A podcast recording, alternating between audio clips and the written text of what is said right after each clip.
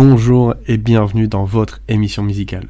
On se retrouve aujourd'hui pour un nouvel épisode et aujourd'hui on va parler d'un des plus grands artistes de l'histoire de la musique, Ray Charles. Ray Charles de son vrai nom, Ray Charles Robinson, est né en 1930 à Albany en Géorgie aux États-Unis. Il est considéré comme l'un des pionniers de la musique soul, un genre qui mélange gospel, blues et rhythm blues. Il a grandi dans une famille pauvre, son père est mécanicien et sa mère métayère.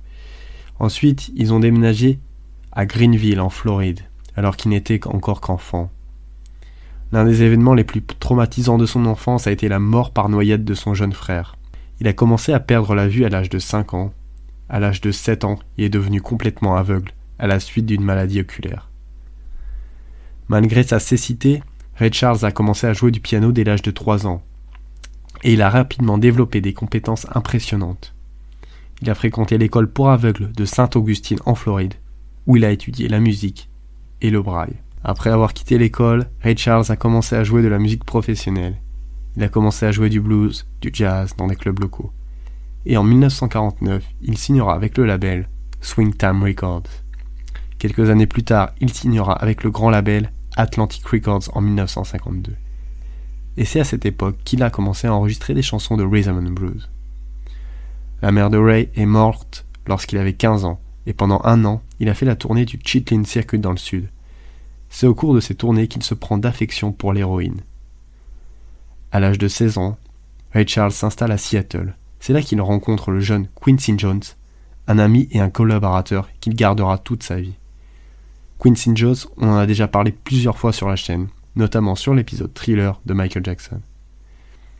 Ray Charles se produit avec le Maxon Trio dans les années 1940. À ses débuts, son style de jeu ressemble beaucoup à celui de ses deux principales influences, Charles Brown et Nat King Cole. Ray Charles commencera vraiment sa carrière dans les années 1950, quand il enregistrera pour le label Atlantic Records.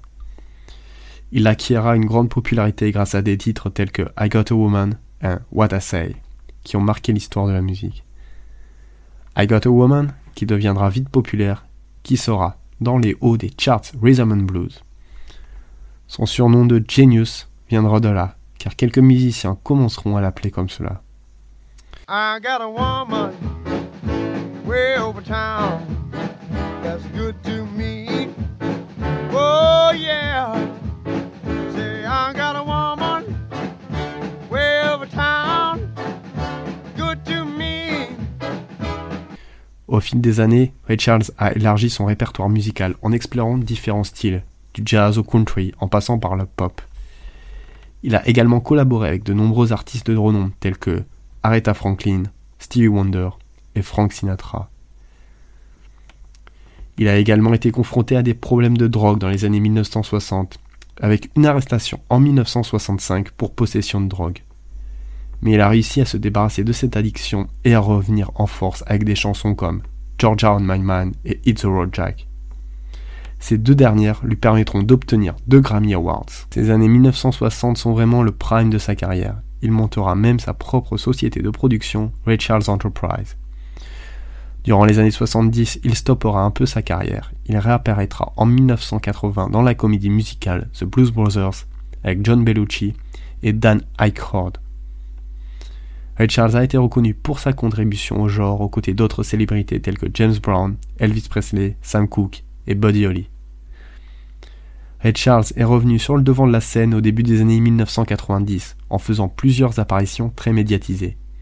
Il a également enregistré des publicités pour Pepsi Cola en chantant You Got the Right One Baby comme slogan et il a aussi interprété We Are the World pour l'organisation USA for Africa aux côtés de Billy Joel, Diana Ross, Cindy Lauper et Bruce Springsteen. Au-delà de sa musique, Ray Charles a également été un fervent défenseur des droits civiques aux États-Unis L'anecdote la plus célèbre à ce sujet, c'est lors d'un concert à Atlanta, en Géorgie.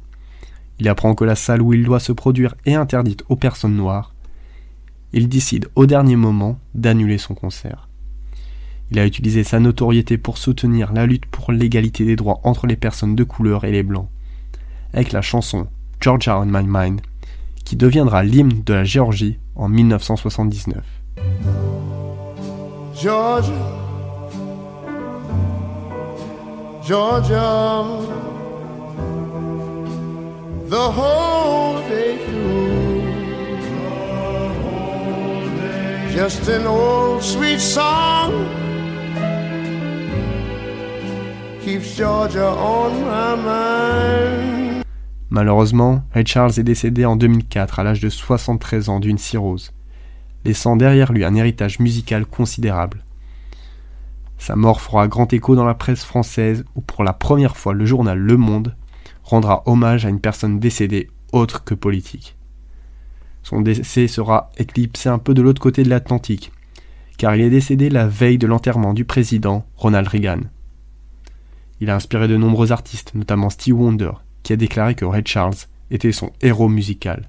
Au total, dans la vie, il recevra 12 Grammy Awards. Intronisé au Rock and Roll Hall of Fame en 1986, il fait partie de la première promotion de 10 membres de l'institution qui comprend Elvis Presley, Chuck Berry, James Brown et Jerry Lee Lewis. Il a également reçu le prix de la Recording Academy pour l'ensemble de sa carrière lors des Grammy Awards de 1987. Il recevra la même année par le gouvernement français la médaille Chevalier des Arts et des Lettres. Quelques anecdotes sur lui. Il s'est marié deux fois et a eu de nombreuses petits amis. Il a eu au total 12 enfants, 20 petits-enfants et 5 arrière-petits-enfants. Il a été le premier artiste à mélanger le rhythm and blues et le gospel ensemble. Enfin, pour en savoir un peu plus sur Ed Charles, je recommande le film Ray, sorti en 2004 avec Jamie Foxx. Une citation de Ray Charles pour conclure cet épisode. Je suis très attaché aux paroles. Je commence par ce que disent les mots, ce que dit l'histoire, comme un bon scénario. Il doit vraiment me captiver, faire quelque chose pour moi. Si je ne comprends pas, cela ne va pas émouvoir les gens. Et si cela ne va pas émouvoir les gens, cela ne va pas se faire. Je ne pense pas que je suis bon parce que je suis aveugle. Je pense que je suis bon parce que je suis bon. En résumé, Ray Charles était un artiste exceptionnel dont l'influence sur la musique est indéniable. Sa voix unique et son jeu de piano virtuose ont marqué l'histoire de la musique, et son engagement en faveur des droits civiques a inspiré de nombreux artistes. Sa musique est intemporelle et continue d'inspirer les générations futures. Voilà, c'était tout pour cette podcast sur Ed Charles. Vous êtes de plus en plus nombreux à me suivre, cela me fait plaisir. Comme d'habitude, n'oubliez pas de partager si cela vous a plu, c'est le meilleur moyen d'aider la chaîne. On se retrouve bientôt pour un nouvel épisode.